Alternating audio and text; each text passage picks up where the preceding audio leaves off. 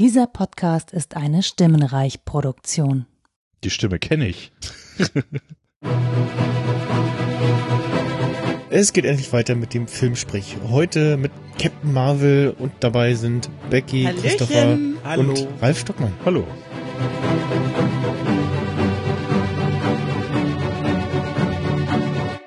Willkommen zur neuen Staffel vom Filmsprech und wir nehmen uns heute ja einen der zumindest dieses Jahr wichtigsten Filme im MCU vor. Und auch einen der ja wahrscheinlich bisher besten Filme, einen der einen e- ersten weiblichen äh, Captain Marvel Superhelden Film äh, und Hast du gerade gesagt, einen der besten Filme? ja, das wird ja lustig. okay, gut. das wird spannend. Yes, yes. Vor, all, vor allem finde ich finde ich es mutig, dass du Captain Marvel einen der wichtigsten oder den wichtigsten Marvel-Film dieses Jahr nennst. Weil äh, das ist ja natürlich auch ein Statement. Naja, wichtig, um nachfolgende äh, Dinge Er zu Er hat, verstehen. Er hat gesagt, einen der wichtigsten. Genau. Also wir müssen, müssen auf die Details achten. Wo ist überhaupt Erik?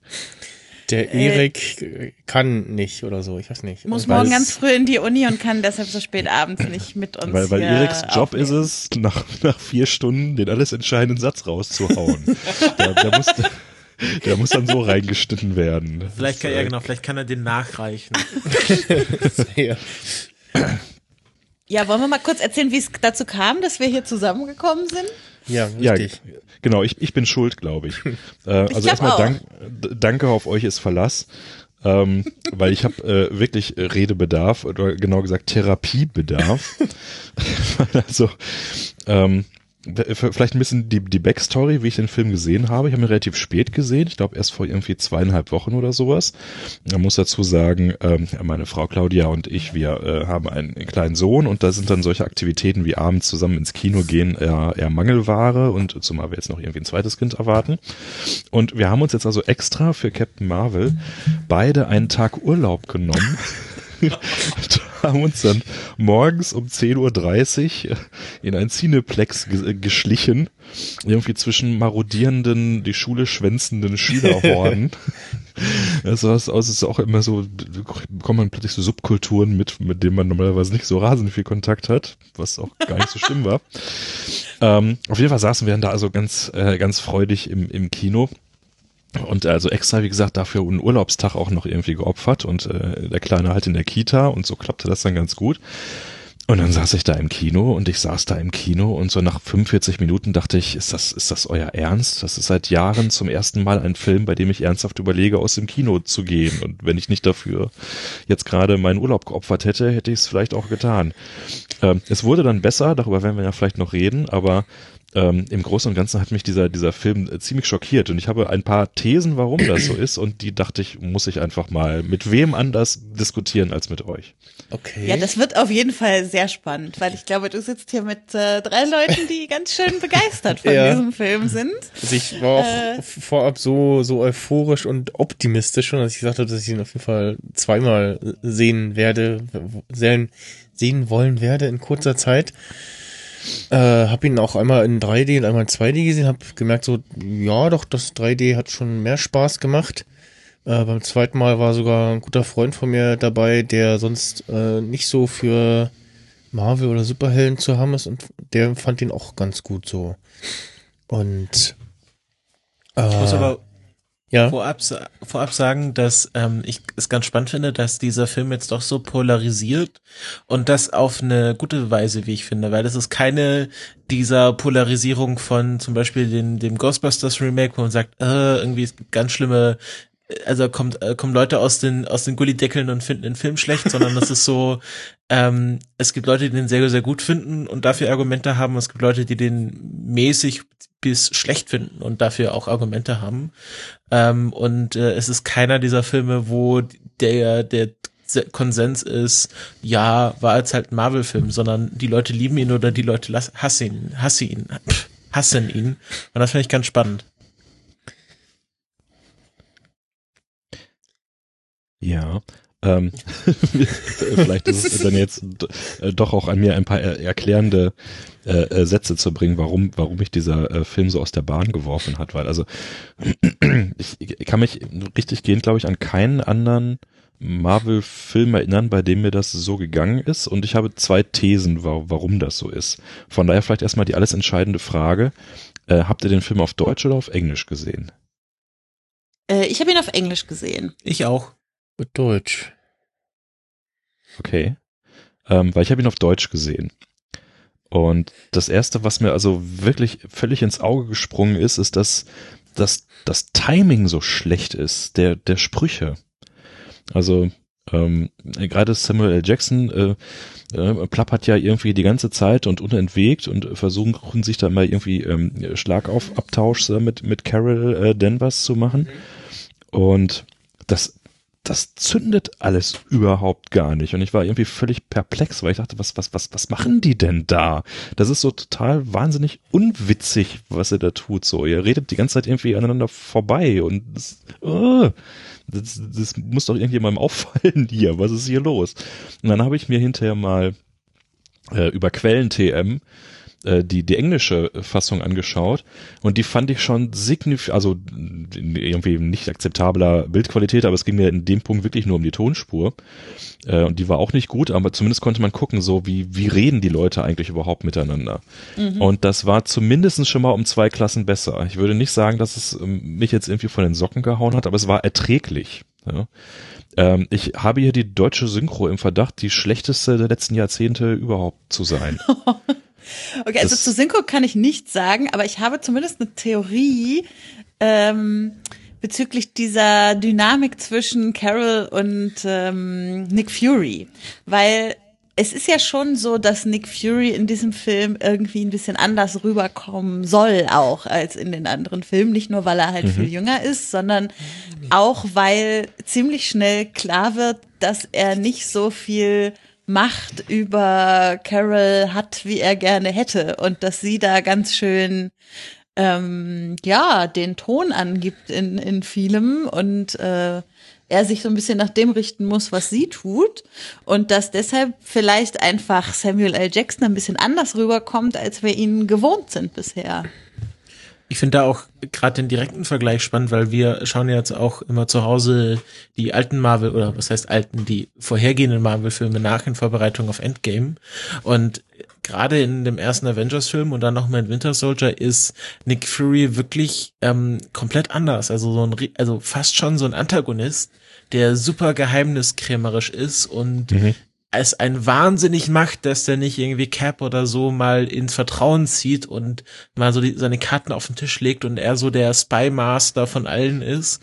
Und das ist ja jetzt in, in Captain Marvel komplett anders, wo es ja eher so Richtung fast schon seiner, seiner ähm, hier Pulp Fiction Rolle geht. Also so der Buddy mhm. Cop mhm. oder der, der einfach der, der Typ, der auf der Straße ist und so äh, das äh, im direkten Combat klärt und nicht so der, der in seinem Helicarrier steht und alles äh, von oben sieht. In seinem was steht er? Helicarrier. Ah. Das, das fliegende Schiff. Da ja. rein, bitte. Ja, äh, wusstest du nicht, dass es so heißt? Nein. Okay. Also die, die Rolle habe ich schon verstanden von ihm. Ähm, das, war, das war mir schon klar, dass hier ein anderer äh, Fury gezeigt wird. Ein, einer, der einfach noch nicht so viel gesehen hat, auch von der Welt und der noch nicht so zynisch und irgendwie abgekocht ist, sondern äh, den Vergleich mit, mit Pulp Fiction finde ich auch nicht, nicht völlig abwegig in der Tat. Ähm, ich, es, es hat mich schon ein bisschen irritiert, dass er halt so jung aussah. Also ich hatte vorher auch überhaupt gar nichts gelesen, dass die jetzt also wirklich einen kompletten Film mit irgendwie einem äh, de-ageden äh, Samuel L. Jackson machen, finde ich auch irgendwie ein bisschen bizarr, aber äh, hat irgendwie, glaube ich, im Großen und Ganzen ganz gut funktioniert. Ähm, was mir aber auffällt, also ich bin wirklich riesen äh, Samuel L. Jackson Fan. Das ist aber auch, glaube ich, nicht schwer, das zu sein. ähm, was mir aber auffällt, und das ist jetzt eben der dritte Film, bei, bei dem mir das auffällt, ich glaube, er ist nicht mehr zwei Ausrufungs- und Merkzeichen, nicht mehr synchronisierbar. Ich glaube in der Tat also, dass, dass die Synchro-Probleme hauptsächlich über ihn laufen. Und äh, ich glaube, dass deshalb, dass diese These stimmt, weil ich noch zwei andere Filme an, fügen kann, wo das exakt so genau passiert ist, nämlich Kingsman The Secret Service von 2014 und äh, Django Unchained von äh, 2012. Also auch jetzt nicht so alte Filme, irgendwie fünf, äh, sechs Jahre halt her. Und die habe ich beide jeweils auch einmal auf Deutsch und einmal auf Englisch gesehen. Und da hatte ich einen sehr, sehr ähnlichen What the fuck Moment, wo ich dachte so, was, was macht ihr mit dieser Rolle hier über diese Synchro? Er hat ja immer noch denselben Synchronsprecher wie irgendwie zu Pulp Fiction Zeiten. Ne? Mhm. Ne? Und äh, Pulp Fiction finde ich ist ein Film, den, gut, ist äh, immer so ein Sozialisationsding, aber ich kann also mit äh, Samuel L. Jacksons Synchronstimme in Pulp Fiction super gut leben. Ja, die ist aber auch das, was man irgendwie jahrelang gesehen hat. Damals habe ich noch nicht so viele englische Filme im Original geguckt. Das hat sich einfach total eingebrannt, die Art und Weise, wie, wie er da äh, artikuliert. Aber äh, sowohl in Kingsman als auch in Django Unchained spielt er ja so ansatzweise verrückte Leute. Ich weiß nicht, habt ihr die, die Filme alle gesehen jeweils? Mhm. Wisst ihr? Ja. Ne, also ähm, gerade bei Kingsman ist er ja völlig überdreht und äh, hat im englischen Original einen ganz bizarren Dialekt drauf. Ja, er lispelte, glaube ich, auch so ein bisschen sogar, wenn ich das richtig in Erinnerung habe. Und das wirkt irgendwie sehr, sehr spooky, irgendwie ein bisschen albern, aber auch nur so ein bisschen so sehr, sehr edgy, sehr camp. Also äh, richtig toll. Und Django Unchained ist sowieso eine fantastische Rolle, die er da hat. Ja, ja. Als Butler, der äh, äh, am Ende dann irgendwie dann doch auch irgendwie auf der Seite der, der Obersa äh, Obersadisten irgendwo äh, agiert und äh, alle verrät. Ähm, was er da liefert, ist also auch irgendwie Weltklasse, aber funktioniert auch in der deutschen Synchronisation. Dieses äh, bringt diesen Charakter überhaupt gar nicht rüber. Und von daher scheint mir das jetzt also ein Gesetz äh, der Serie hier zu sein, dass mich bei Captain Marvel vor allen Dingen die Synchronstimme von äh, Jackson gestört hat, weil die immer so überartikuliert ist und so unauthentisch. Ähm, ich dachte also wirklich bei jedem Satz, den er sagt, so, so das würde Samuel L. Jackson nicht sagen. So, ja, und der wird es nicht so betonen. Das ist im Original mit Sicherheit anders. dann hört man sich das Original und es ist anders. Das ganze Timing ist anders, wie er spricht. Ja, wo er also Pausen einlegt, wo er irgendwie schneller redet und so weiter. Das ist wirklich eine Satzmelodie rauf, runter. Es ist wirklich komplett anders. Und das muss ich sagen, hat mindestens die ersten zwei Drittel des Films für mich total zerschossen. Im letzten Drittel wird ja nicht so viel geredet, ähm, zumindest nicht von ihm. Ähm, das ist ein Problem. Ich glaube, wir haben ja ein, ein, ein Synchronsprecherproblem. Da muss ein anderer hin. Ähm, kannst du das vielleicht, also ist es dir jetzt halt besonders bei Samuel L. Jackson aufgefallen? Oder ist es vielleicht auch ein Problem nicht des Synchronsprechers, sondern einfach des Synchrondrehbuches? Also, dass zum Beispiel Marvel bei der Übersetzung so ein bisschen ja, geschlampt hat und äh, das schneller machen wollte und für weniger Geld und dann halt nicht so genau auf das Synchrondrehbuch geschaut hat? Oder ist es dir halt jetzt speziell bei Samuel L. Jackson aufgefallen und Brie Larson zum Beispiel, da war das Timing dann besser? Kannst du das so ein bisschen trennen, isolieren? Hm, also ich fand auch, dass das Brie Larson im Englischen deutlich mehr Nuancen spielt mit ihrer Stimme. Ich finde, die ist auch sehr äh, flach und eindimensional synchronisiert auf, auf eine unangenehme Art. Also äh, ich finde, ihre Rolle ist sowieso ein bisschen problematisch, weil sie irgendwie zu früh halt zu viel kann und schon zu perfekt ist und eigentlich nie so richtig ernsthaft irgendwie in Gefahr gerät. Darüber sprechen wir hinterher vielleicht auch nochmal, wie die Rolle insgesamt eigentlich angelegt ist. Und das wird in der deutschen Synchro noch ganz dick unterstrichen. Das heißt also, da hat sie die ganze Zeit so einen herablassenden ähm, äh, ignoranten Tonfall eigentlich gegenüber der Restwelt, so, wo man sich die ganze Zeit fragt, so, ja, okay, was soll ich jetzt mit diesem Charakter? So, ist irgendwie unsympathisch, okay, kann irgendwie Dinge aus seinen Handschuhen schießen, ja, so what, ja, und ansonsten irgendwie, hm? so, im letzten Drittel wird das alles besser, wir werden darauf zu sprechen kommen, aber ähm, ich glaube aber nicht, dass es nur eine Frage der Dialogregie ist, also beziehungsweise eben nicht des Dialogdrehbuchs, sondern der, der, äh, der Dialogregie. Weil, wie gesagt, das Timing stimmt nicht. Es ist so, als ob das zwei Synchronsprecher eingesprochen, also gerade die, die Larsen-Jackson-Szenen fühlen sich so an, als hätten das zwei Schauspieler jeweils separat eingesprochen, ohne sich gegenüberzustehen, wenn ihr versteht, was ich meine. Mhm. Ja, also, dass sie nicht zusammen im Studio waren und das wirklich irgendwie so äh, reenacten, sondern jeder hatte irgendwie so seinen Teil und dann hat es hinterher irgendwer zusammengekattet. So fühlte sich das irgendwie an im Kino. Und das ist also eine Frage der Dialogregie. Ich könnte jetzt nicht sagen, dass jetzt die, die Begrifflichkeiten irgendwie, also es, es gab so eine Szene, da, da war ich wirklich davor, irgendwie im, im Boden zu versinken. Das ist, wo sie hinterher da in der, ähm, ähm, bei der anderen Pilotin im Haus sind, so, die Szene ist ja eigentlich ganz schön aufgebaut, so insgesamt, wie sie sich auch so ein bisschen spannungsmäßig hochsteigert und dann kommt ja irgendwann ähm, hier der Alien-Typ, über den auch noch äh, zu reden sein wird, ähm, da, wie heißt der, der äh, scheinbare Altalos, genau. Und dann diese Szene so, äh, und wenn, wenn du mich noch einmal jung nennst, dann trete ich dir irgendwie hin, wo weiß ich nicht was. So, und er kapiert's ja, nicht, was gemeint ja. ist und hä, was, wo, wie? Und dann irgendwie ähm, Brie Larson und Samuel L. Jackson in deinen Arsch. So, und das, das hat, das, das kommt so matschig alles. Diese ganze Szene ist, das ist bizarr, ja. Und da sitzt du und denkst so, was macht ihr da? Was soll denn das? Ihr seid ein Multimilliarden-Dollar-Franchise. So. Hat denn hier keiner guten Geschmack? So, normalerweise könnt ihr Timing. Guckt euch Gardens of the Galaxy an. Da ist jede einzelne Szene im Mikrosekundentakt durch, durchgepowert, ja.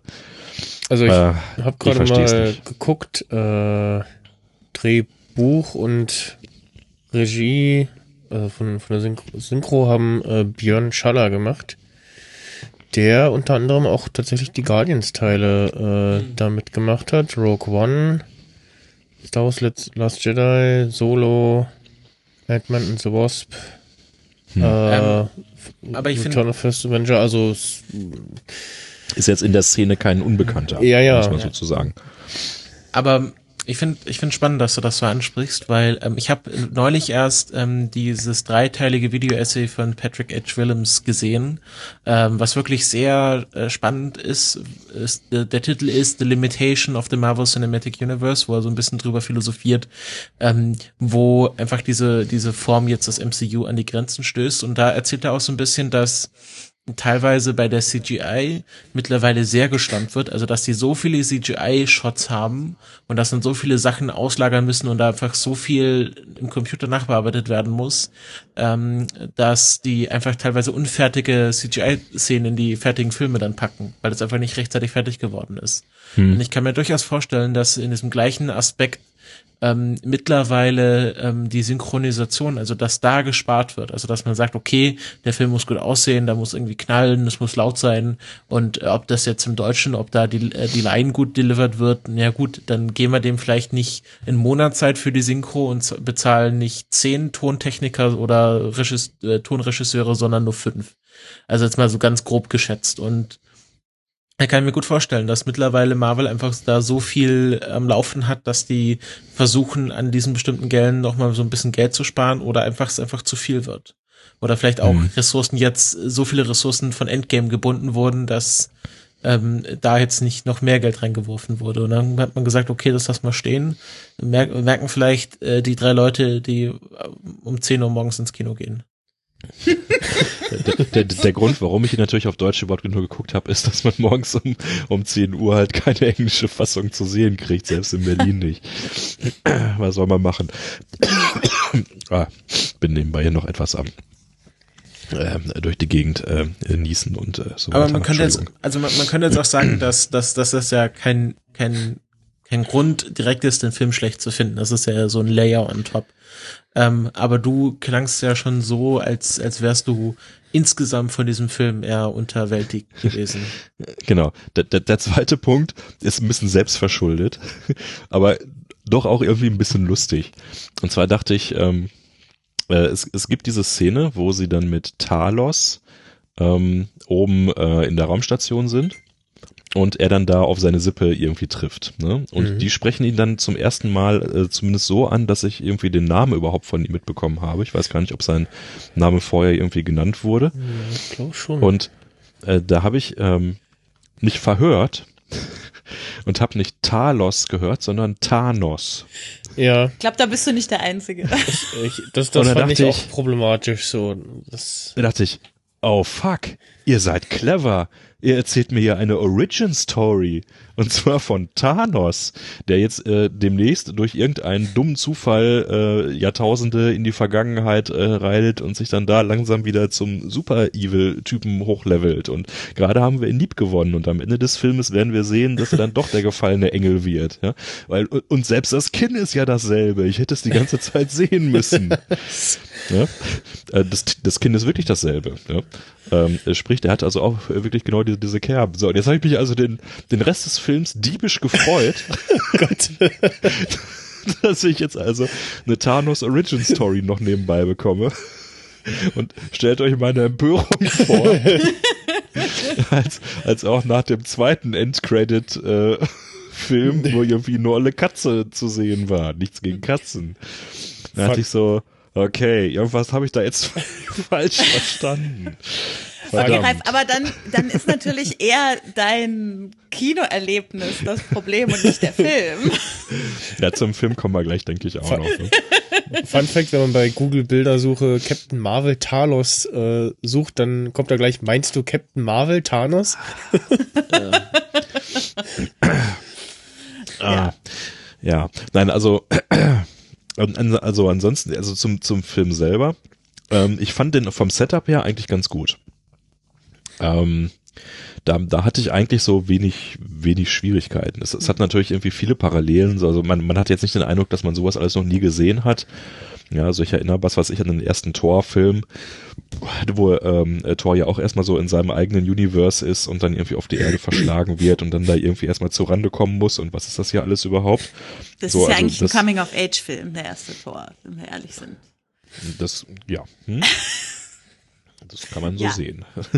Ähm, aber dann lass uns doch vielleicht gleich mal über den, über den Einstieg in den Film reden, weil das, also, ähm, ich, äh, man hat ja schon gehört, ich äh, bin sehr begeistert von dem Film, äh, was aber ein bisschen gedauert hat, weil mh, hm, ich am Anfang ein bisschen überfahren war von allem, was so passiert ist und nicht so richtig reingekommen bin in die Konstellation zwischen Carol und Jon Rock oder wie der äh, Jude Law Charakter heißt und äh, mhm. wer da jetzt eigentlich was für wen ist und wer ähm, wer die Annette Benning von Annette Benning gespielte Frau, die da ab und zu zu sehen war, ist und so. Also der Anfang war für mich äh, so ein bisschen überfrachtet mit dem, was optisch zu sehen war und ich habe aber dafür nicht so schnell die Konstellationen verstanden. Das wäre so meine Hauptkritik an dem Film. Ich finde, danach wird's nur besser.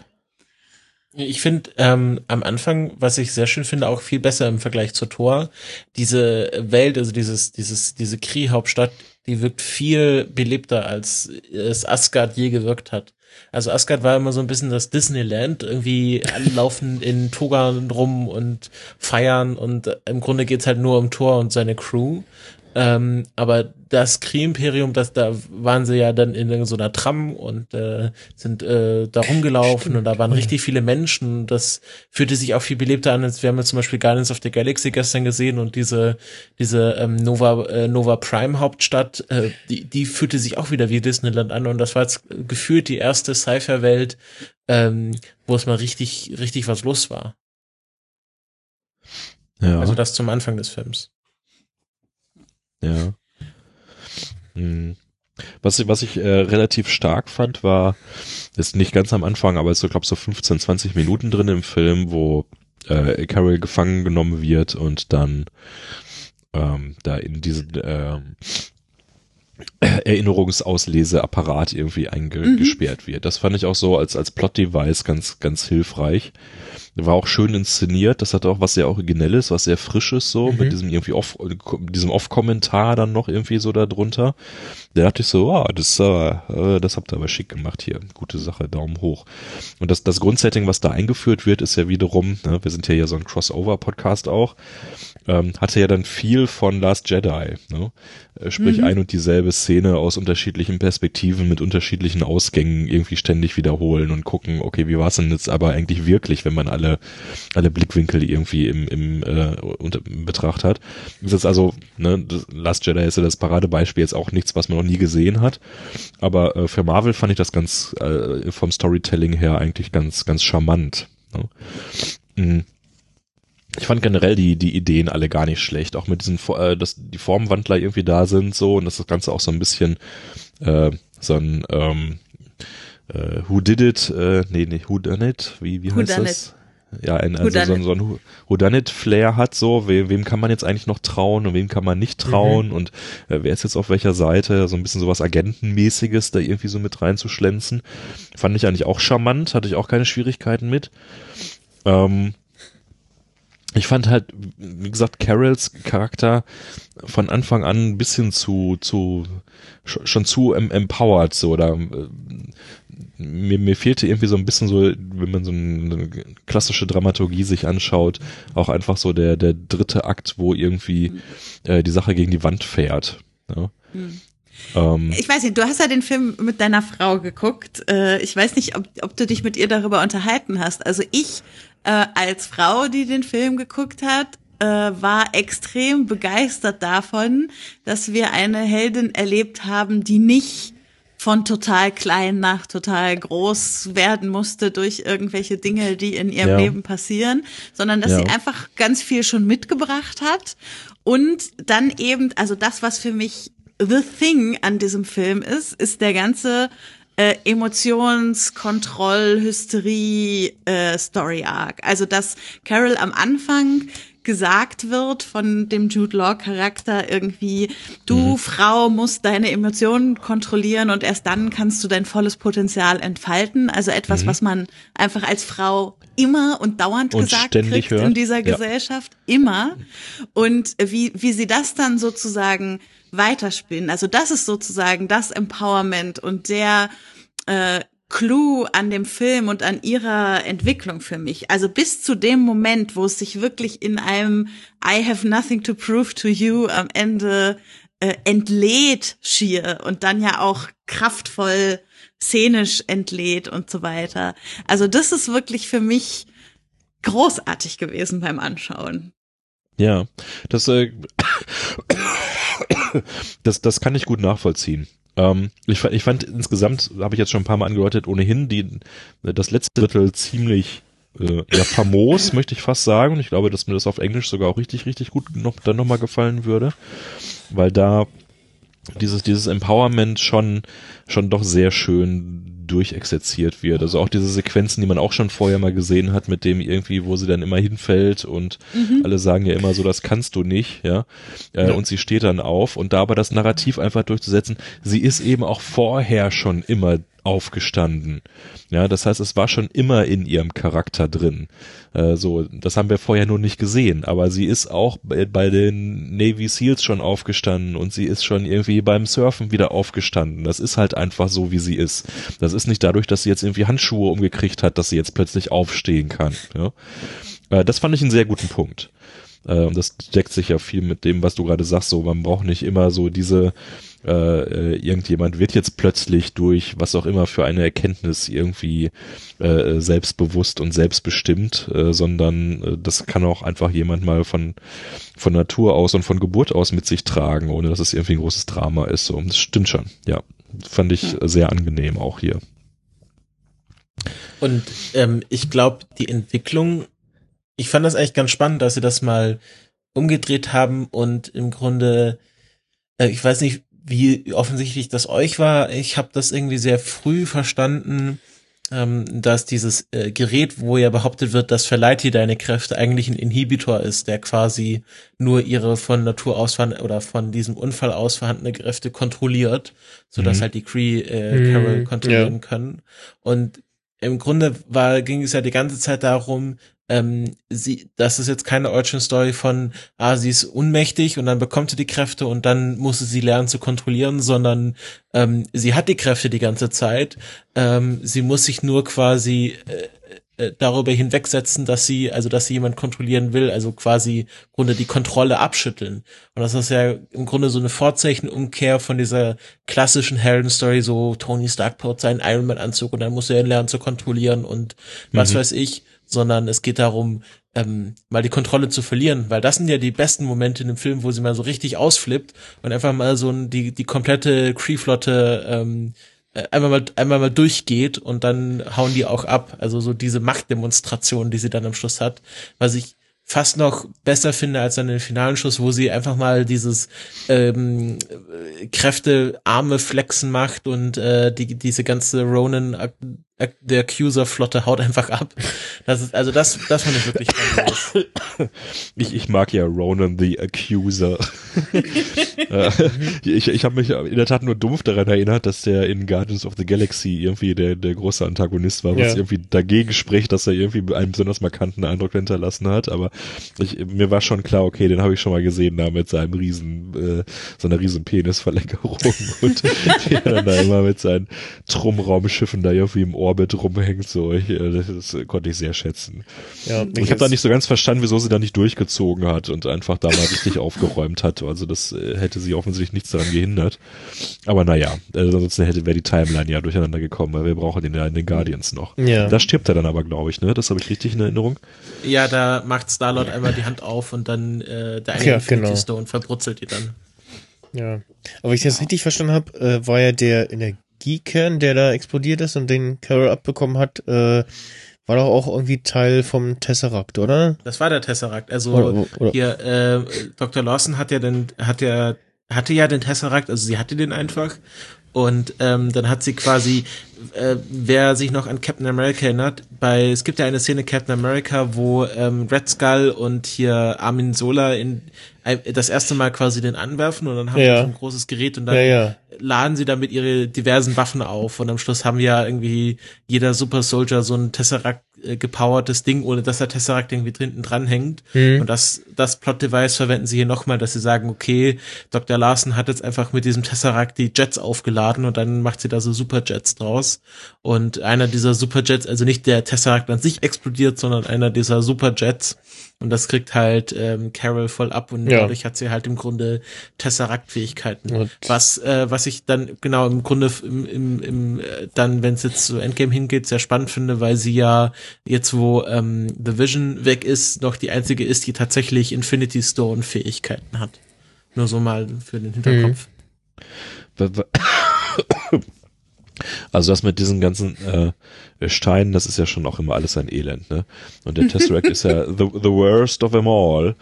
Ähm, wie, wie, wie ist denn der, also den hat man ja vorher bei Avenger gesehen gegen Red Skull.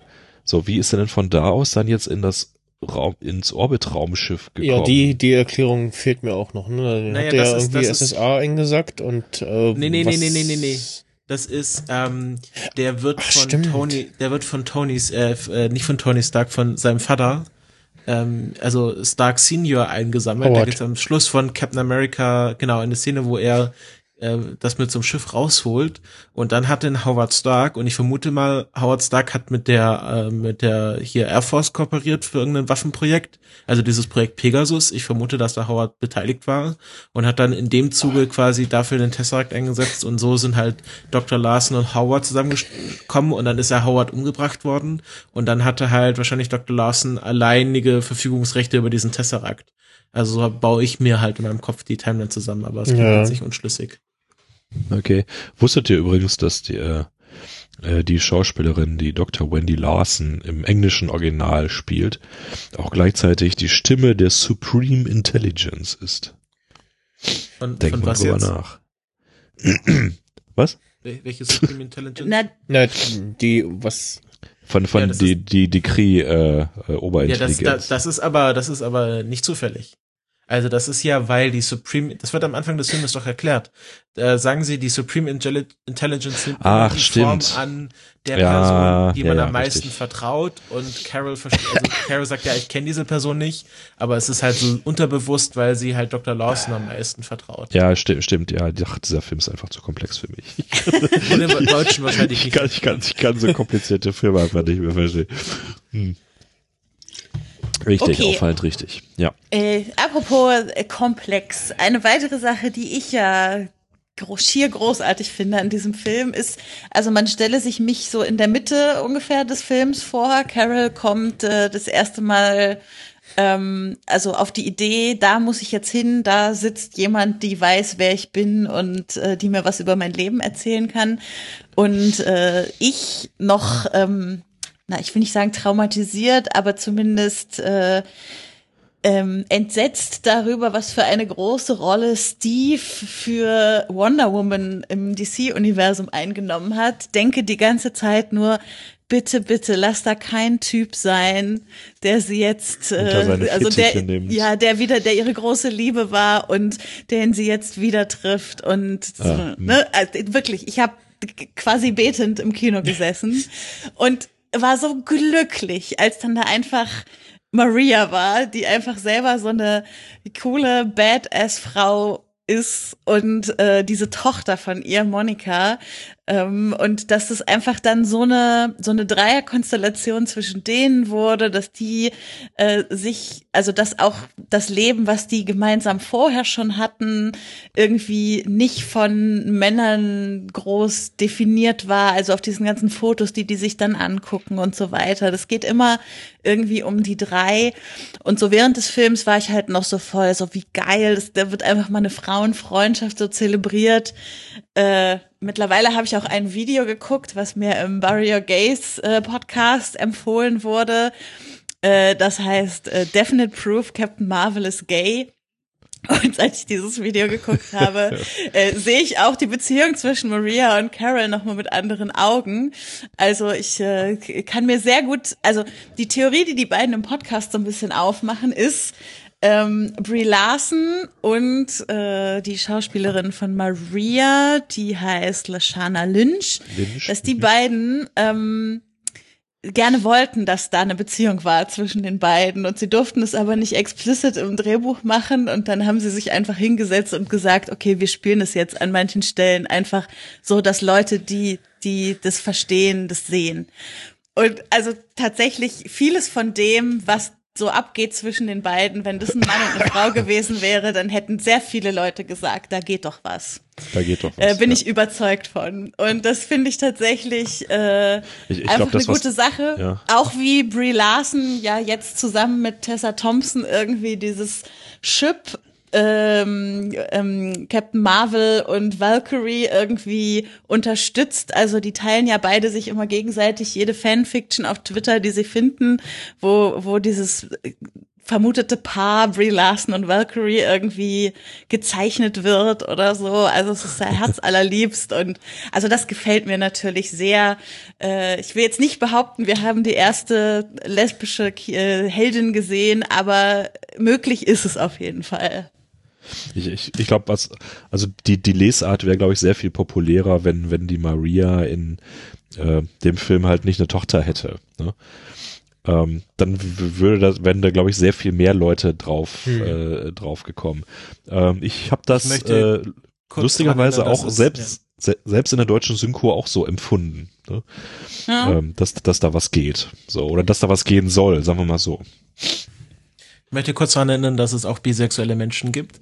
Ähm, aber ich finde, ähm, jetzt habe ich, jetzt hab ich vergessen, was ich eigentlich sagen wollte. Ich wollte nur sagen, also die, in, dem, in dem Podcast, die beiden äh, sagen, es ist einfach die Tochter der beiden.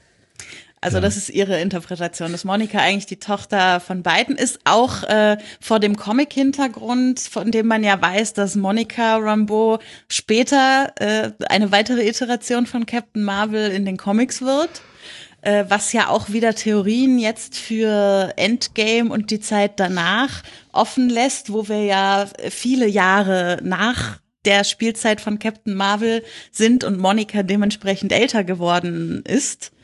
Und ob sie dann da nochmal, vielleicht jetzt nicht unbedingt in Endgame, aber vielleicht in Phase 4 des MCU, dass wir dann nochmal auf die andere Captain Marvel sozusagen treffen. Alles äh, im Rahmen des Möglichen. Aber vor diesem Hintergrund ist es natürlich auch äh, möglich, dass Monika einfach die Tochter von Carol und Maria ist.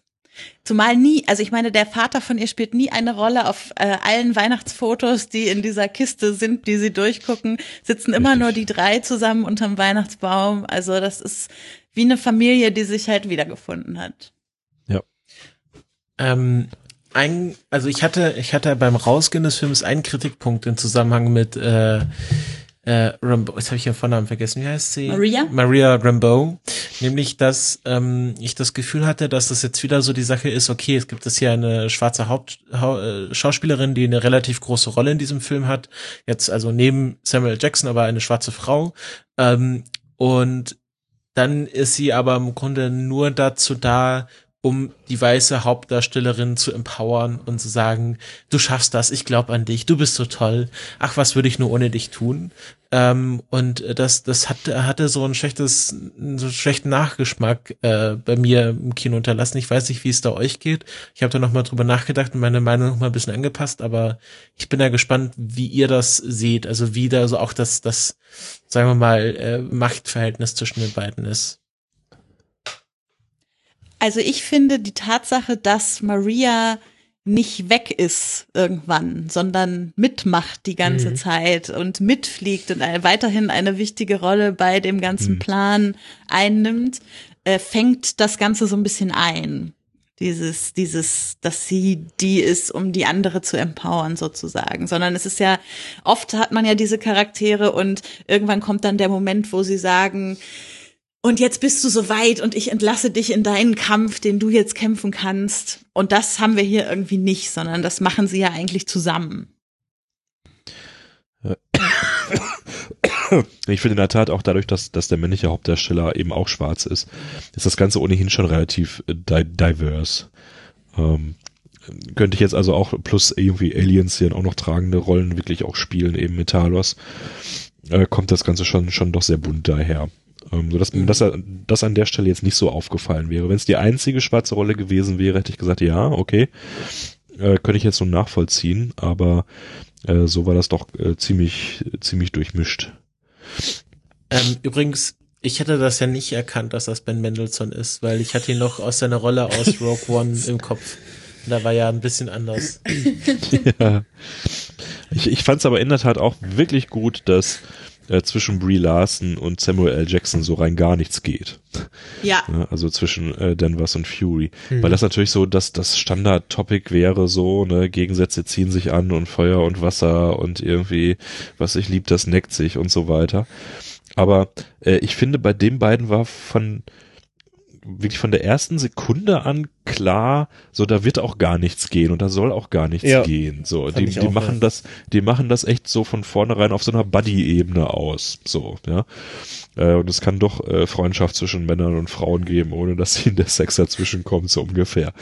Ähm, ja, sind wir mal ehrlich, so oft hatten wir das im MCU noch nicht. So, so oft hatten wir das im MCU nicht ganz genau. Und das fand ich so als sehr, sehr entspanntes Statement, fand ich auch angenehm. Ne? Also, mhm wenn, dieser Synchro nicht wäre. Ich, ich muss den einfach mal dann doch wirklich vernünftig auf Englisch gucken. Wahrscheinlich kann ich ihn dann nicht. Wenn, wenn wir die Endgame-Besprechung machen, dann ist das vielleicht durch, dann kann ich mich dann nochmal qualifiziert. Im Post-Fazit. Äh. Aber das ist halt, die, diese Buddy-Nummer funktioniert halt auf Deutsch, finde ich nicht. Das ist halt das Problem. Wenn du dann Buddy, Buddy-Movie eigentlich draus machst und das dann einfach vom Timing her und von den Sprüchen her einfach überhaupt nicht, nicht zündet, dann hast du einen ziemlich kaputten Film halt vor dir und das ist bis zum letzten Drittel meiner Meinung nach halt der Fall. Ähm, äh, was was jetzt noch, was ich noch ein bisschen schade fand, ähm, als ich habe halt Talos irgendwie fand ich als schon als böse Spieler ganz gut, als er dann mal angefangen hat zu reden, als er mal Aha. nicht der der 3000. stumme krummelige Anti äh, oder äh, Antagonist ist wie der Dunkelelf in äh, Tor 2 oder äh, Red Skull war ja auch nicht besonders ähm, also hatte ne, nicht einen großen Charakter oder mhm. ein großes Charisma. Und da fand ich so jetzt geil so Talos das ist so wie so ein Loki Anti ähm, Antagonist und der kann auch mal einen Spruch reißen. Und dann wurde er dann aber nicht der Antagonist sondern ist er dann auf einmal hat die Seiten gewechselt oder hat seine wahren Motive offenbart und das fand ich tatsächlich, also ich fand die Geschichte schon gut, dass jetzt so diese anti-imperialistische Message rauskam, können wir vielleicht später nochmal drüber reden. Ähm, aber ich fand es halt schade, dass dann der tatsächliche Antagonist, Jude Law, war dann mir tatsächlich ein bisschen zu klassisch äh, Marvel, ich bin böse, weil ich gerne böse bin. Wie seht ihr das? Ja, also eigentlich finde ich Jude Law immer schon sehr faszinierend. Ich finde, das ist schon ein sehr schillernder Typ, aber der hatte auch so ein bisschen das Samuel L. Jackson Problem. Jetzt nicht in Bezug auf die Synchro, sondern in Bezug auf, wenn du die auf der Leinwand siehst, da weißt du sofort, okay, jetzt gibt's Spektakel. Mhm. Ja, also jetzt, jetzt gibt's schon irgendwie was, wo, wo man eine Augenbraue lupfen kann, so. Und das, Jude Law hat halt auch so seinen sehr eigenen Stil. Ähm, der auf der einen Seite einen hohen Wiedererkennungswert hat, aber auf der anderen Seite eben dazu führt, dass er eben auch dann doch auch immer ein gutes Stück Jude Law spielt. Ja. Hier Even McGregor, finde ich, hat das auch so. Mhm. Äh, das, das sind auch so, so, so Typen, wo ich finde so, ja, das sind schon geile Schauspieler, aber im, im, in ihrem Herzen spielen sie immer sich selber. Ja, und es ist selten, dass man die mal wirklich in einer Rolle äh, zu sehen bekommt, die, wo, wo man wirklich irgendwie was ganz, ganz anderes durchblitzen sieht, so. Was würdest du denn so als äh, Jude Law Album beschreiben? Also Wenn ich hier gleich zusammenbreche im Podcast, dann müsst ihr das, müsst ihr das bitte ignorieren. The show must go on. Also, äh, Entschuldigung, was, ich habe irgendjemand unterbrochen hier, Rüde. Also ich wollte ich wollte dich nur fragen, was, was würdest du denn als Jude Law mäßig definieren? Also was macht denn aus? Äh, sowas Distinguiertes. Also vielleicht wirklich so, so ein bisschen, also ich finde, er hat äh, wirklich eh viele Parallelen zu Ethan McGregor. Ja, also dieses, er ist doch auch Brite, oder? Jude Law? Britischer geht's doch eigentlich gar nicht. Ich guck mal eben. Auf jeden Fall spielt er ja Dumbledore. Ich, ja, ein English, ein English Actor, natürlich ja. ist es, mhm. ist er Brite, so ähm, ebenso dieses, dieses distinguierte, ja, von einer äh, guten Universität kommende, mit allen Wassern gewaschene, äh, kann Gentleman, aber glaubt eigentlich nicht dran und äh, ist im, äh, im tiefsten Herzen eigentlich dann doch immer nur ein, äh, wie heißen die Leute, die immer nur sich selber lieben? Da Narzisst. Ein Narzisst, genau. genau.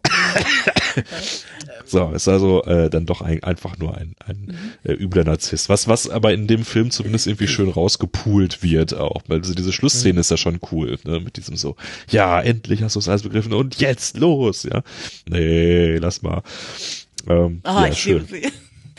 ähm, ich muss ganz kurz ja. äh, widersprechen. Also Ewan McGregor ist ganz anders als, als Jude Law. Er singt ja. viel mehr. Das auch, ja.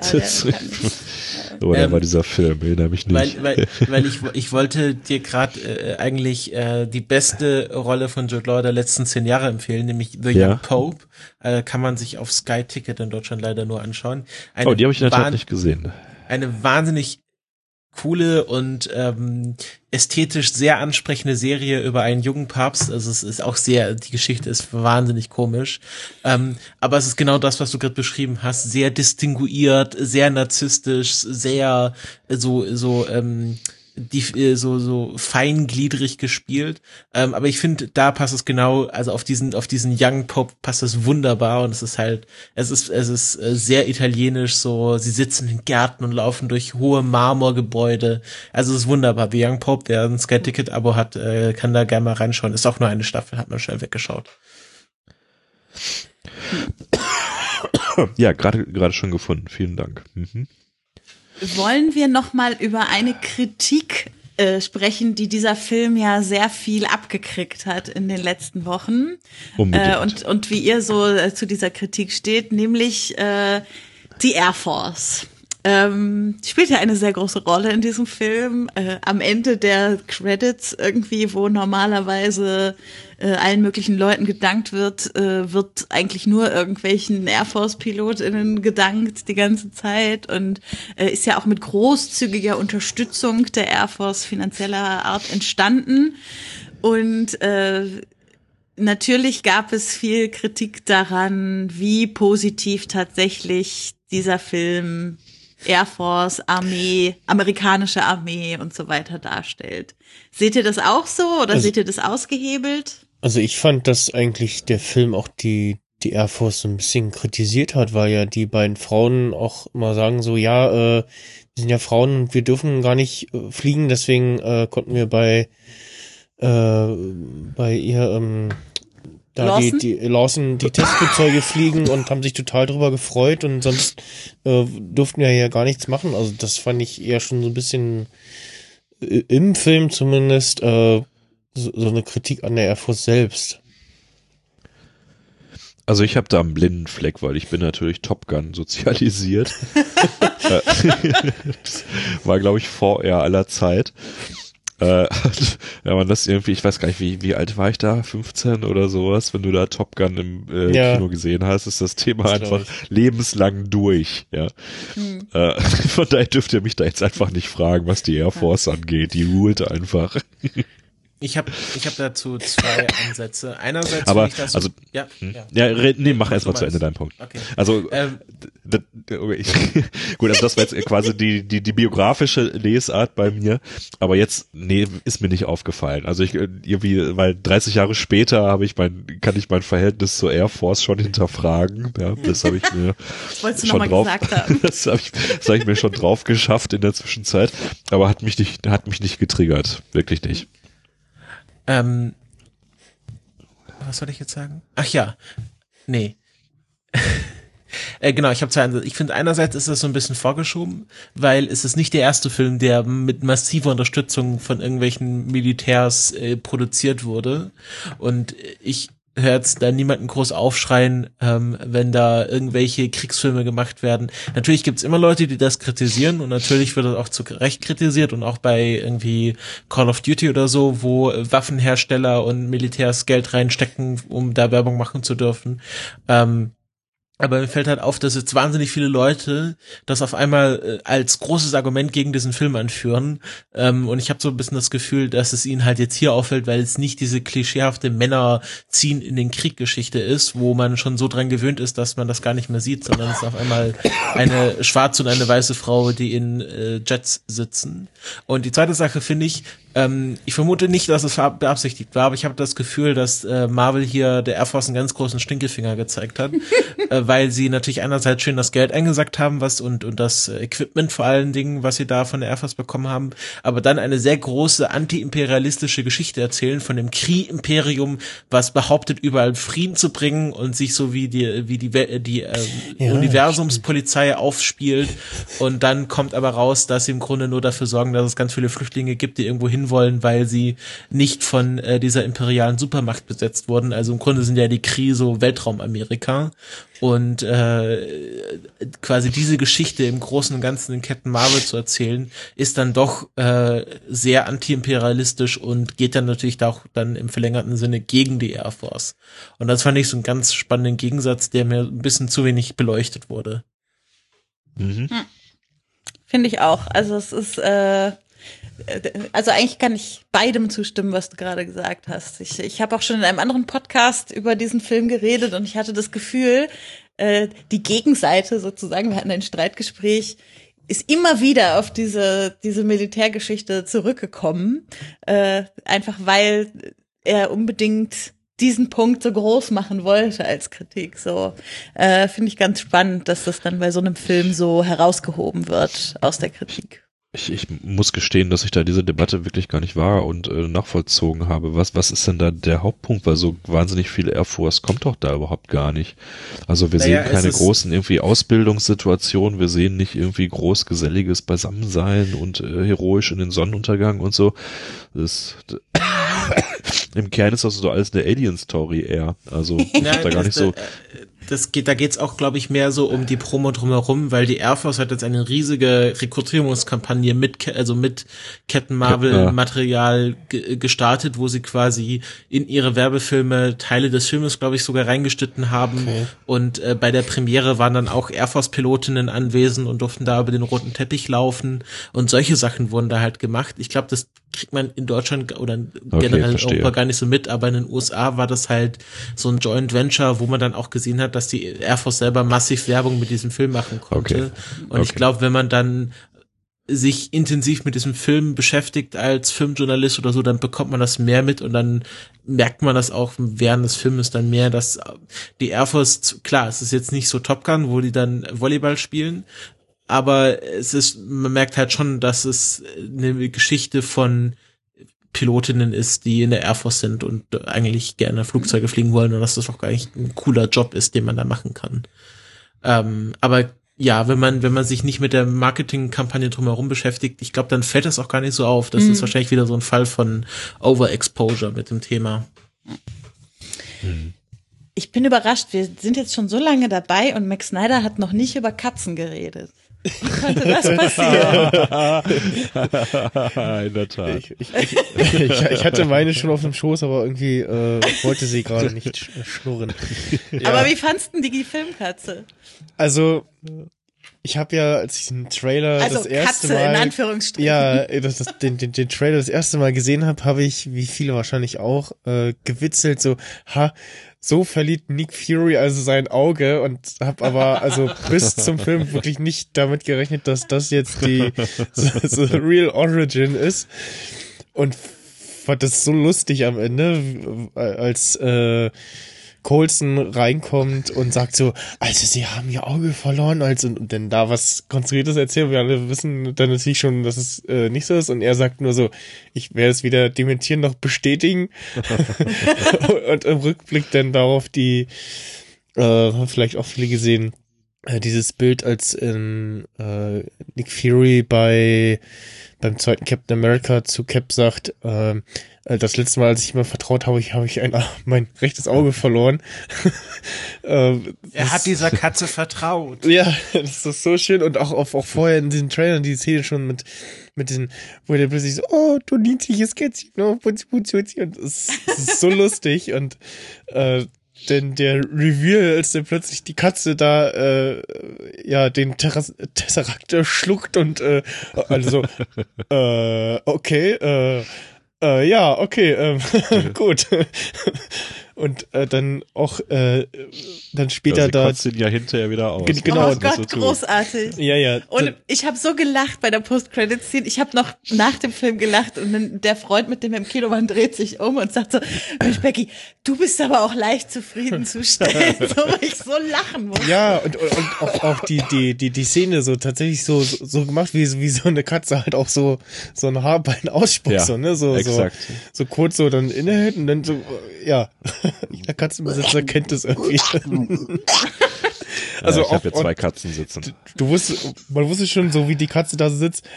Ah, okay, jetzt wir, wir wissen schon, was jetzt passiert. Katzenmenschen wissen mehr. Ja, und, und bis dahin hat man sich so gefragt, so, wie kommt der, was passiert denn jetzt mit dem Tesseract? Also wie kommt der jetzt aus der Katze wieder raus? Aber, aber das mit dem Auge von Fury, das, das hat die Katze ja aber nicht böse gemeint, oder? Also das war ja mm. eigentlich jetzt auch eher so, so wie Katzen halt so sind. Ja, so, wenn genau, man ja, so ja. lange streichelt, dann kriegt man halt ein Gewisch ja, so. Also ja. als Katzenhalter fand ich das total plausibel und habt ihr das also überhaupt nicht irgendwie jetzt als nee, nee. Äh, böse Aktion unterstellt. Ja, aber er hat ja der Katze trotzdem vertraut, dass sie ihm kein Auge auskratzt. Das ist schon. Ja, das, äh, also selbst, er war halt normale kein Katzenmensch Katzen, bis dahin.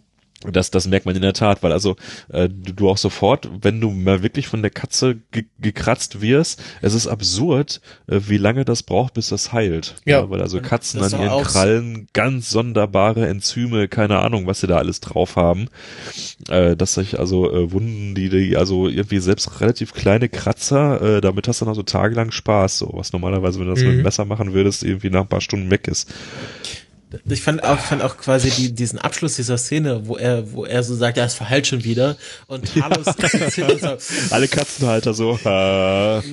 ja. Genau, weil, weil Talos kennt sich halt mit diesen Weltraumkatzen aus und äh, weiß wahrscheinlich, dass das nicht verheilt. Ja, und auch dieser, dieser Moment, wo dann, äh, wo die Katze, der, der Flirken eben da dann die Männer äh, da verschlingt und äh, dann später so hält er die Katze so hin und so, komm, mach dein Ding. Und, sie eben nicht reagiert. Und sie sich dann später rausstellt, ja aus gutem Grund so, ne, so ein bisschen, auch mit so einem Sense quasi so, ah, nee, das, das sind jetzt gerade die Guten, da muss ich jetzt nichts machen. Das fand ich auch sehr schön, also das hat man ja auch öfter zum Beispiel in, in Die Mumie, äh, wo ja dann auch da äh, die Katze dann plötzlich auftaucht und äh, äh, alles in Panik gerät. Und ja, und ich, äh, sehr schön und dieses, was, äh, nimm das Ding weg so und. ja, die Katze, aber, die Katze war gut geschrieben. Damit ja, konnte ich sehr gut leben auch. Okay, gut geschrieben war sie, aber ich hatte jetzt ein, also eine Person, die hat äh, diesem Film nur zwei Sterne auf Letterbox gegeben, weil sie wahnsinnig enttäuscht war, dass die Katze größtenteils so ein CGI war und dass man das angeblich ja, sehr stark gesehen hat. Mir ist das überhaupt nicht aufgefallen. Aber ich kenne wahrscheinlich auch keine anderen echten Katzen. Also es, es, es ist schon aufgefallen, dass das eine CGI-Katze teilweise ist in Szenen, aber das ist klar, weil, also ich glaube, einen Hund kannst du schon vielleicht noch eher irgendwie, ja, dressieren, aber eine Katze, nicht wirklich. Also, also ich, also ich habe es, glaube ich, gemerkt, als das mit den Tentakeln losging. Das ist halt ja. Ach, ach, das ist, das ist nicht normal. Äh. also das machen meine zumindest eher selten, sagen wir mal so. Nee, aber vorher ist es mir nicht aufgefallen. Ja, ich ähm, das. Ich hätte, ich hätte äh, jetzt auch gesagt, die, die, die Szenen waren so, dass es vorher auch gut eine, eine echte hätte sein können. So viel hat die ja nicht gemacht. Aber was Max Snyder sagt, du kannst Katzen praktisch nicht trainieren. Also es gibt ein paar Filmkatzen, die, die ein paar Tricks irgendwie können, aber die sind einfach komplett anders gepolt als Hunde. So. Ja. Das ist wahrscheinlich eine Katze, die mal umge umlackiert wird für jeden Film. Im also Wikipedia-Artikel stand, äh, dass, dass, dass das erste Mal ist, dass im MCU-Film echte Tiere vor der Kamera standen und die Katze Goose von vier verschiedenen Katzen verkörpert wurde, wobei einer die Hauptarbeit übernommen hat und die anderen so als Ersatz oder bestimmte Tricks beistanden und wie ähm, Rocket war nicht ein echter Waschbär? Sie ist kein Waschbär. Doch, da, da hatten sie auch eine, eine echte Vorlage für. Der ist ja neulich auch verstorben, glaube ich. Ja, ähm, ähm, nee, und ich, sie haben irgendwie in, in, den Fällen, wo der Schauspieler nicht oder die, äh, die Katze nicht mit dem Schauspieler interagieren wollte, dann äh, haben sie das mit Attrappen oder digital gemacht und was laut äh, so, so, von über 100 Aufnahmen von Goose sind zwischen 70 und 80 animiert. Ähm, Übrigens finde ich einen sehr schönen Verweis auf, äh, wir haben es ja gerade erwähnt, Top Gun. Also, dass die Katze Goose heißt. Stimmt. Stimmt. Äh, also, ich, ich, ja ich fand die. Äh, ich, ich hatte eine, ein, ein, fantastisches Kinobild, also da kann mich wirklich nicht meckern, das war irgendwie Laserprojektion und so, da hat alles mhm. gestimmt. Und die Katze sah 1A aus und ich sehe den ganzen Tag hier meine beiden Katzen. Also da könnte ich jetzt echt nicht sagen, dass das irgendwie Low-Fee CGI war. Ich hatte ja noch einen Moment während des Filmguckens, wo ich mir auch hätte vorstellen können, dass es anders weitergeht. Ich, vielleicht hattet ihr das auch. Also ich habe hinterher andere Leute gefragt. Dachtest du auch, hatten, es ist Thanos? Nee, nee, nee, nee, nee. Aber es hat was mit Talos zu tun. Es hat tatsächlich was mit Talos zu tun. Und zwar kurz vor Ende sitzen sie ja mit Talos am Tisch mhm. in Marias Haus und reden darüber, dass Aids eine neue Identität braucht, um irgendwo unterzukommen. Und ich habe gedacht, äh, weil auch Agent Coulson so merkwürdig war in diesem Film, ja. Talos, der ja ein Gestaltwandler ist, wird zu Coulson, den wir kennen. Ah. Oh, das wäre sehr das, cool gewesen. Dass quasi der Coulson, den wir aus allen späteren Filmen kennen, eigentlich oh, Talos ist. Ja, siehst du, wie, warum können nicht Menschen wie wir diese Filme schreiben?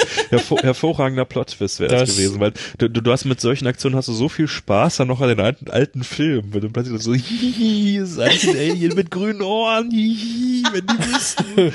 Ja, das wäre doch fantastisch. Ja, scheiße. Ja, noch aber besser, noch besser als die Thanos Origin Story. Ja. Aber das beißt sich dann mit dem, was man aus äh, Agents of Shield weiß. Also das, äh ja, aber, aber gefühlt haben, hat niemand Agents of Shield gesehen. das, das ist auffallend richtig. Aber äh, jetzt ähm, werde ich gleich wahrscheinlich auch wieder aus, völlig zu Recht von euch ausgelacht. Aber hier ähm, der äh, Agent Carlson hatte das einen, einen Sinn, dass der nicht verjüngert war? Der war auch der verjüngert, aber angeblich nicht so war nicht gut. mehr so viel Budget übrig, ja. weil sie für, äh, äh, für Samuel L. Jackson so viel Budget ausgegeben haben. Und von Samuel L. Jackson gab es halt viel mehr altes Filmmaterial, was man verwenden ja. konnte für diesen De-Aging-Effekt als von Clark Gregg. Wo ich ja äußerst schade finde, dass er kein Afro hatte, wie bei Pulp Fiction. also Clark Gregg auch jetzt äh, sich ja jetzt noch nicht so alt ist wie äh, Samuel L. Jackson und ähm, das, das Jüngste, was ich von ihm kenne, ist ein Auftritt von ihm in äh, The Shield, der Polizeiserie aus Anfang der 2000er. Und ja, wahrscheinlich hat man da nicht so viel Vorlagen gehabt. Also ich, mir ist auch aufgefallen, so ja, irgendwie sieht da ein bisschen komisch aus, aber es hat mich nicht gestört, weil er jetzt nicht so oft zu sehen war. Okay, weil, weil ich hatte mich gefragt, ob sie uns damit noch irgendwas sagen wollen, dass es auch irgendein Alien halt ist. Ja. Der, also von daher hätte es sehr gut gepasst da nicht da in das Narrativ. So, der wird dann halt mhm. nicht älter, ne? Weil ist halt, äh, Vielleicht ist das aber auch doch alles so. Das wird jetzt erst in, es wird jetzt erst in Endgame aufgelöst, so. Und danach wird er dann auch nochmal Thanos, so. Ja, ja, genau. Agent Coulson ist Thanos. Ähm, ich ich finde, äh, ich glaube einfach, dass, äh, dass erstens wir ein sehr genaues Bild davon haben, wie Samuel L. Jackson in den 80ern auszusehen hat. Mhm. Ähm, und zweitens ähm, wahrscheinlich genauso viel Geld für Samuel L. Jackson ausgegeben wurde, für alle, wie für alle anderen Schauspieler zusammen. Also sowohl 90er, bitte. Wir sind in den 90ern. also in den 90ern, ja. Und ähm, ja, ich glaube einfach, Clark Gregg hat da äh, nur so eine Haartransplantation das, bekommen. das und ist ja, ne, wenn, wenn man schon irgendwie über Empowerment redet und so, weiß jemand, wie denn die, die Gage von Brie Larson versus Samuel L. Jackson war? Hm. Ist das irgendwo mal publiziert? Hm, das Also ich jetzt weiß. Weil so jetzt gängiges Vorurteil hätte ich jetzt gesagt, so 10 zu 1 zugunsten von Jackson. Ne? Mhm. Aber ähm, gut, Brie Larson hat auch schon einen Oscar bekommen. Das wird dann doch nochmal äh, in der Tat auch ein bisschen was Ja, pimpen. Wofür Also hat er ich ihn eigentlich gekriegt? Brie Larson für äh, The Room. Da, wo sie mit ihrer Tochter äh, weggesperrt wurde, das war so eine äh, Entführungs-Kidnapping-Film. Habe ich, glaube ich, gar nicht gesehen. das ist von 2015. Also ich, ich vermute, dass Samuel L. Jackson mehr Geld bekommen hat als Brie Larson. Ja. Ähm, es wäre vielleicht interessant zu wissen, wie sich so die Gagen zwischen Brie Larson, Jude Law und Ben Mendelsohn aufgeteilt haben. Also man sagen kann, okay, Jude Law und Ben Mendelsohn waren jetzt Nebendarsteller in diesem Film und äh, Brie Larson der Hauptstar und äh, würde sich das dann auch so signifikant in den Unterschieden der Gagen auszeichnen oder weil da wäre es ja dann quasi ungerecht, wenn sie genauso viel Geld bekommen hätte wie zum Beispiel Jude Law, der ja natürlich auch kein unbekannter Schauspieler ist, aber dem Film halt nur eine Nebenrolle hat. Ja. Also, Brie Larson hat 5 Millionen angeblich bekommen. Und. Ah, hier steht leider nicht, wie viel Samuel L. Jackson gekriegt hat. Naja, finden wir vielleicht nochmal raus, dann Ja, können 5 wir Millionen es. ist äh, nicht nichts. Das ist schon, Ja. schon relativ viel. Ja. Also äh, Robert Downey Jr. hat für Iron Man 1 500.000 Euro beko äh, Dollar bekommen. Damals, als das MCU Okay, noch. ja, da. Chadwick Boseman hat 2 Millionen für Black Panther gekriegt. Also Okay. äh, ist schon mal auch äh, nochmal deutlich mehr zu einem anderen großen. Gal Gadot hat für Wonder Woman 300.000 Dollar gekriegt. Ich glaube, das war auch Was? damals Thema, dass sie so wenig Geld dafür bekommen hat, dass Ja. äh, Jesus hier ähm, der der Pike, äh, wie, nee, wie heißt er? Chris Pine, Pine. glaube ich, mehr Geld bekommen hat als sie. Ich glaube, damals war das richtig Thema. Und ist nicht neulich auch eine, ich glaube, Emma Thompson hat das, glaube ich, neulich mal gesagt, dass sie in keinem Film mehr mitspielt, wo nicht äh, Männer und Frauen die gleichen Gagen bekommen. Ja. Aber sie halt auch Emma Thompson, das ist noch was anderes als Brie, La Brie Larson. Gut, aber 5 Millionen, hört's- das ist schon echt eine Hausnummer. Mhm. Gut, aber Ja, die ja. Regisseurin ist ja auch eben auch Dödöd, Captain Obvious, weiblich. Mhm. Ähm, da kann ich mir in der Tat auch vorstellen, dass sie da darauf geachtet hat. Mhm. Äh, wir haben jetzt schon so ein bisschen die Brücke zur Endgame geschlagen. Wollen wir vielleicht noch mal darüber sprechen, was das Ganze jetzt für Endgame bedeuten könnte und wie ihr die, das ist ja dann die Mid-Credit-Scene, wie ihr die fandet?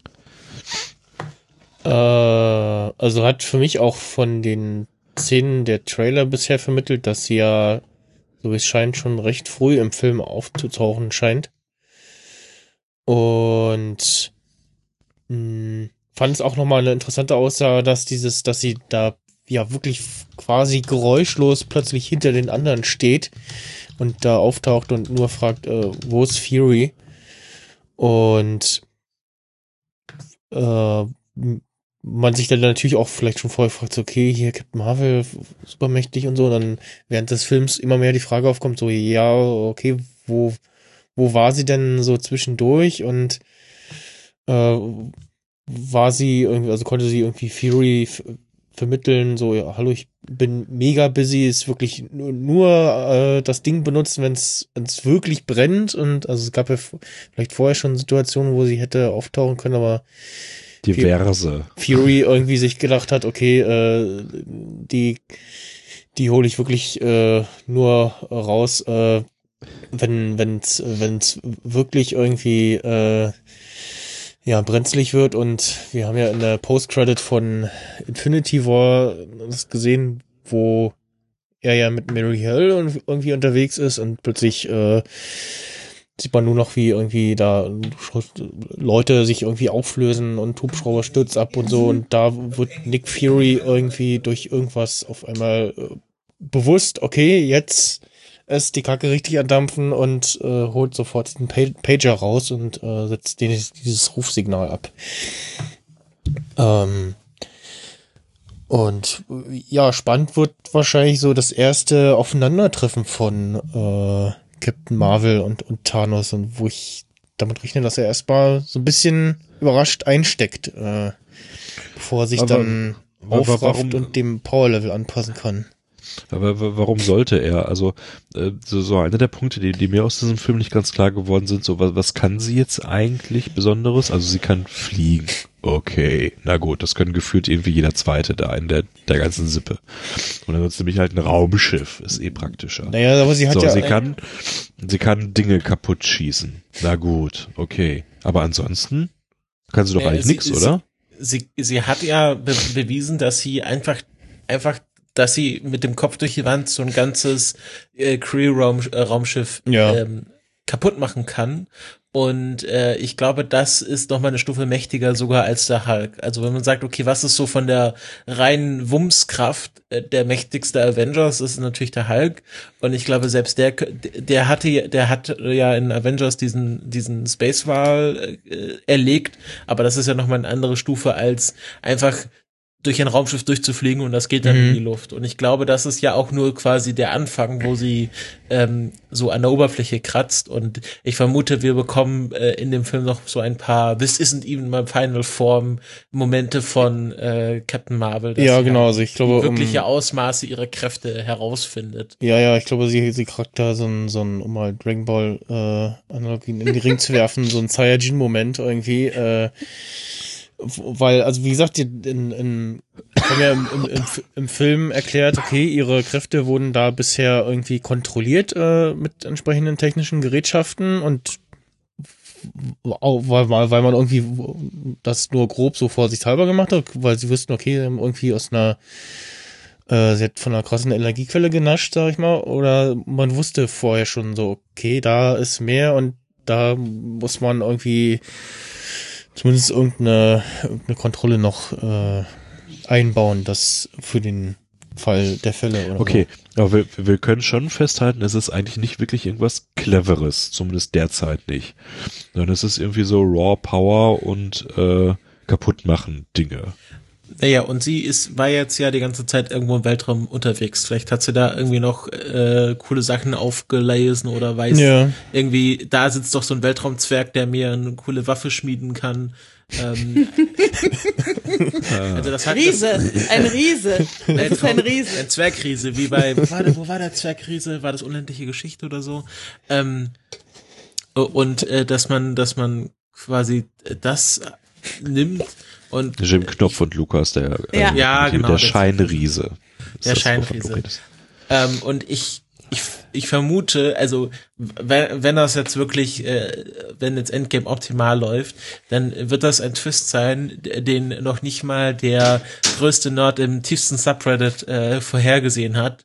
Ähm, oder es wird halt so ein großer Deus Ex Machina Moment sein, wo äh, wahrscheinlich sie äh, alle zu einem Super Avenger verschmelzen.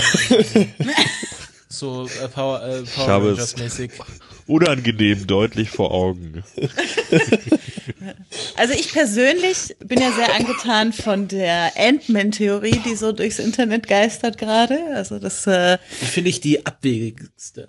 Ja, sie ist ab, sie ist so abwegig, dass ich sie schon wieder gut Wie lautet finde. Sie?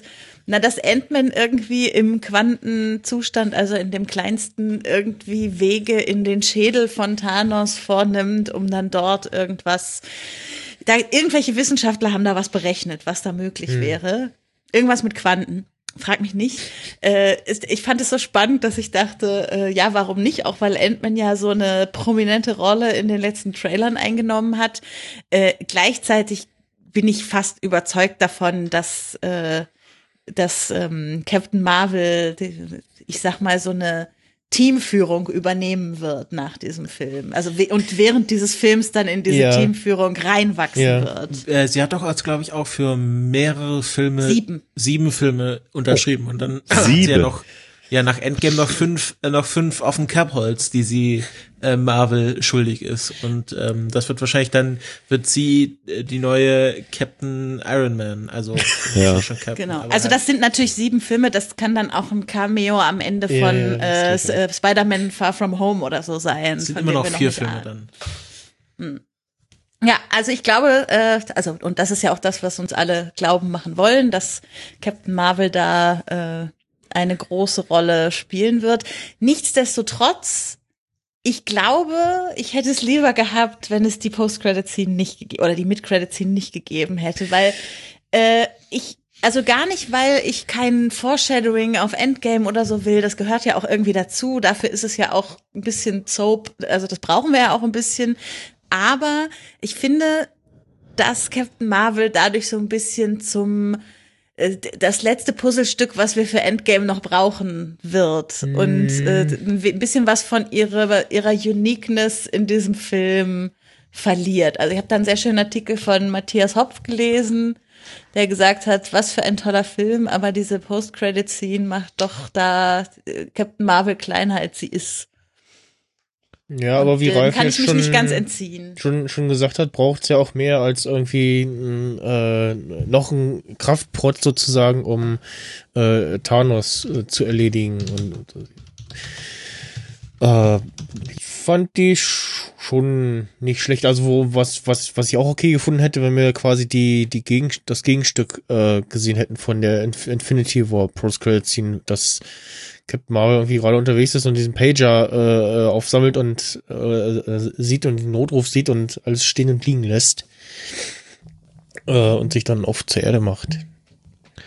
Also ich war jetzt von der, von der Mid-Credit-Scene maximal gar nicht überrascht, weil das war jetzt ja irgendwie total offensichtlich, dass, dass es irgendwie passiert. Auf, Mhm. auf Grundlage eben der Post-Credit-Scene in Infinity War.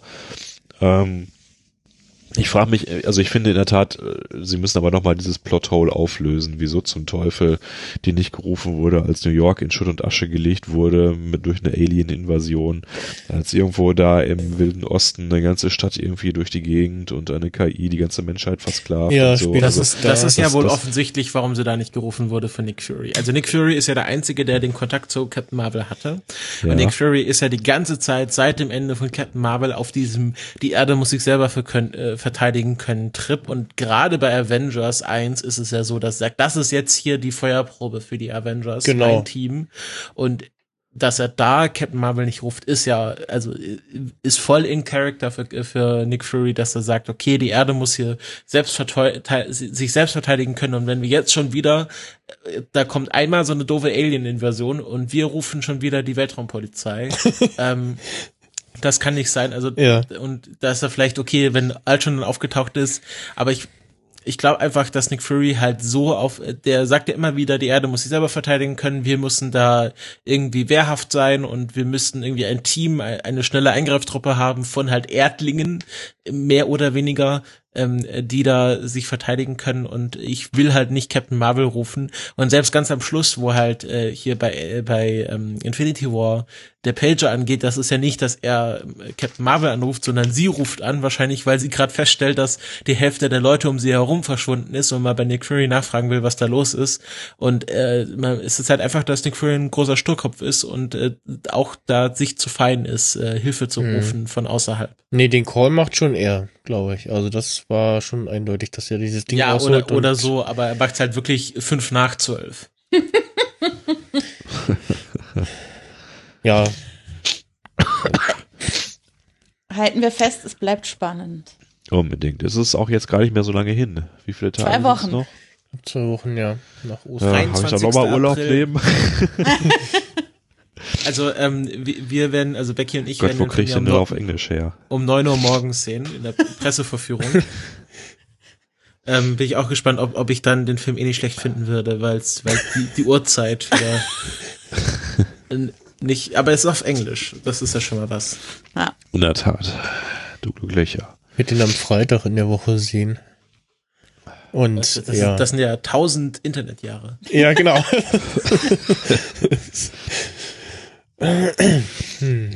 So, ihr Lieben, ich muss äh, irgendwie meine Bazillen mal Richtung Bett bewegen. Ja. Und Ja. wir hören uns ja dann auch schon im Juni wieder, um dann zu gucken, inwiefern unsere Theorien alle gestimmt haben beim Day of the Podcast. Richtig, da werden wir unseren äh, MCU-Talk vom Kongress fortsetzen und ja, schauen, äh, wie es denn so nach Endgame weitergeht, äh, ob unsere Theorien eingetroffen sind und äh, ja, wie, wie uns dann Endgame äh, gefallen hat oder nicht gefallen hat. Dann sind wir jetzt soweit durch, wenn ihr nicht noch irgendwas habt, was ihr unbedingt loswerden wollt. Nö, ich freue mich auf das, was jetzt kommt. Ich auch. Ja. Ich auch. Der Ralf äh, bekommt die Hausaufgabe, den Film nochmal OV zu gucken. Ja, Ähm, In so, Ruhe. noch- Challenge noch accepted. Äh, Ralf, falls du deine Samuel L. Jackson Synchro-Theorie weiter überprüfen willst und dafür nicht ins Kino gehen möchtest, es gibt ja gerade auf Netflix äh, diesen von Brie Larson regissierten Film äh, Unicorn Store, wo ja auch Samuel L. Jackson mitspielt. Also wir haben hier so eine John Favreau-Situation, dass ähm, sie ihren äh, Marvel-Hype ausnutzen, um ein eigenes Projekt zu pushen. Ah, ähm, okay. Und äh, da kannst du vielleicht mal an einem, an einem Abend, ich muss ja auch nicht den ganzen Film schauen, aber mal bei Samuel. Jackson reinhören, ob dort auch die Synchro so schlampig ist oder ob das äh, eher ein Marvel-Problem ist. Okay. Gut, gut. Guti. Dann schön, dass wir hier zusammenkommen konnten. Ja, Ja, Danke danke, für deinen Call, genau. Und ich finde immer noch, er sollte Tados werden. Aber egal. Ja, dieses Kinn, verdammt nochmal. Wieso machen die sowas? Das, das äh, CGI-Asset lag bestimmt rum. Das war's. Gut, damit äh, beschließen wir diese Episode. Ich äh, danke euch fürs Mitmachen. Danke den Und wir, und wir lauschen Leute dann jetzt Erik, Zuhören. der jetzt noch dann reingeschnitten wird. Genau. In der Post-Credit-Scene. Der lässt alles mit einem Spruch nochmal rumreißt. So, Erik, jetzt hängt's an dir. Genau. Also falls du hören willst, was Erik so zu dem Film gesagt hat, der war beim Nerd Nerd Nerd zu Gast und hat dort über äh, Captain Marvel schon Aber gesprochen. kommt das nicht erst raus? Nein, ist schon. Ach, ist schon. Ja, ja. Okay. Ah, nee, Shazam kommt jetzt. Ah, ja. ja. Gut, ich glaube, wir sind durch. Okay. ja. Ja. Dann müsst ihr jetzt noch sitzen bleiben für die Post-Credit. Und äh, ich sag äh, Tschüss Diese- und bis zum nächsten Mal. Tschüss. Tschüss. Tschüss. Ich will sagen, dieser Podcast wurde ohne Air Force-Beteiligung produziert. Und ich kraul weiter meine Katze. Hey, hey, nein, nein, oh! Aua.